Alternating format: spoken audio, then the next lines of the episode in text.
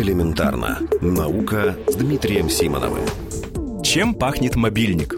Что может рассказать мобильный телефон о своем владельце? Очень многое. С кем он общается, где бывает, какие темы его интересуют и что он покупает. Но это далеко не все.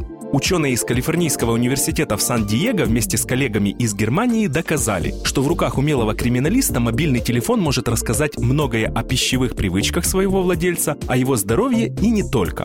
Помните, как Шерлок Холмс по грязи на ботинках определял, где ходил их владелец? Мобильными телефонами похожая история. Они вместо ботинок, а вместо грязи невидимые следы самых различных соединений. Еще нужен современный и очень чувствительный метод химического анализа – масс-спектрометрия. Именно с ее помощью группа ученых исследовала четыре десятка мобильных телефонов. Оказалось, что на их поверхности можно определить полтысячи различных соединений. Вот, например, следы кофеина. Все просто. Человек пил кофе, а кофеин попал на телефон через пот.